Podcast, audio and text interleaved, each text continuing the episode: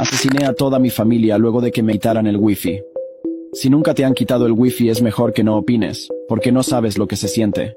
Me llamo Santiago, y todo ocurrió en febrero de 2022 en Alicante, España. Yo era un chico de 15 años, tímido y apasionado por los videojuegos. Aparte de la timidez, no había nada extraño en mi conducta.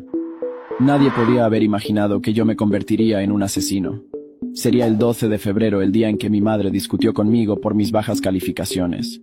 Ese día, ella decidió quitarme mi conexión a Internet y me amenazó con quitarme mi consola de PlayStation para siempre. Sin pensarlo, busqué una escopeta que mi padre tenía en el cobertizo del jardín, regresé a casa y disparé a mi madre dos veces por la espalda. Ahora el problema es que mi hermano menor me delataría, así que lo busqué, y sin mediar palabra le disparé dos veces. Mi padre llegaría en unas horas, por lo que me senté a pensar sobre cómo salir de esto. Me di cuenta de que no había forma de que mi padre no se enterase, así que simplemente lo esperé en la entrada con la escopeta en la mano. Cuando entró le disparé tres veces. Usé en total siete disparos para acabar con mi familia. Luego llevé sus cuerpos al cobertizo del jardín y regresé a casa a conectar el wifi nuevamente. Yo pasaría tres días jugando videojuegos sin preocupaciones. Cuando mis amigos me preguntaron que por qué no había ido a clases, simplemente les dije que estaba enfermo.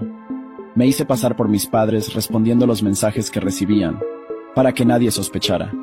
Mi tía vendría a visitarnos días más tarde, y en ese momento tuve que confesarle lo que había hecho. Las autoridades se sorprendieron con la frialdad que confesé las muertes.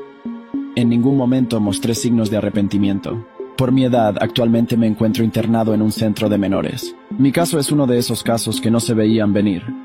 Mis conocidos nunca me habían visto molesto ni peleando con nadie. Yo simplemente era un chico que pasaba horas jugando a videojuegos, como muchos de mi edad.